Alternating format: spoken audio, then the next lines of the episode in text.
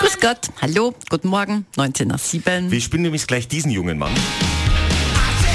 Ja, ganz schön, wie es zwar immer, aber cool. Bon Jovi, meine sehr geehrten Damen und Herren. Aber vorher müssen wir über diesen Bon Jovi reden. Über den John. Über den John Bon Jovi müssen wir reden.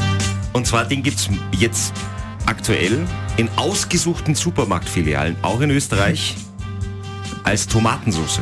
Na, Drei verschiedene Sorten. Das stimmt. Bon Jovi Tomatensauce. Und zwar offiziell heißt es nach einem alten Rezept seiner italienischen Urgroßmutter. Ah, wirklich? Ja. This nett. Sauce Rocks steht drunter. sehr nett.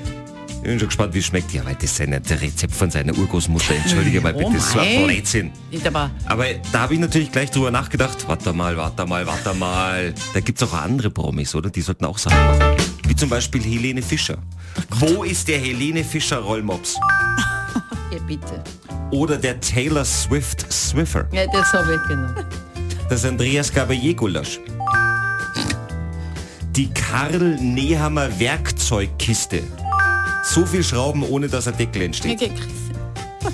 Nee, Die Hanna, Alec- jetzt komm erst drauf. Ja, die Alexander van der Bellen Hunde Hofburg Leckerlis. Und weißt du, was auch noch fehlt? Sie sind ja Merchandise-Produkte. Genauso ein Zeug fehlt eigentlich von Harry und Meghan. Das Problem ist, beide können nicht kochen. Äh, da ist er.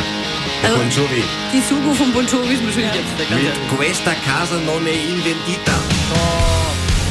Buongiorno tutti mit Bon Jovi. Halt jetzt basta. Schönen guten Morgen.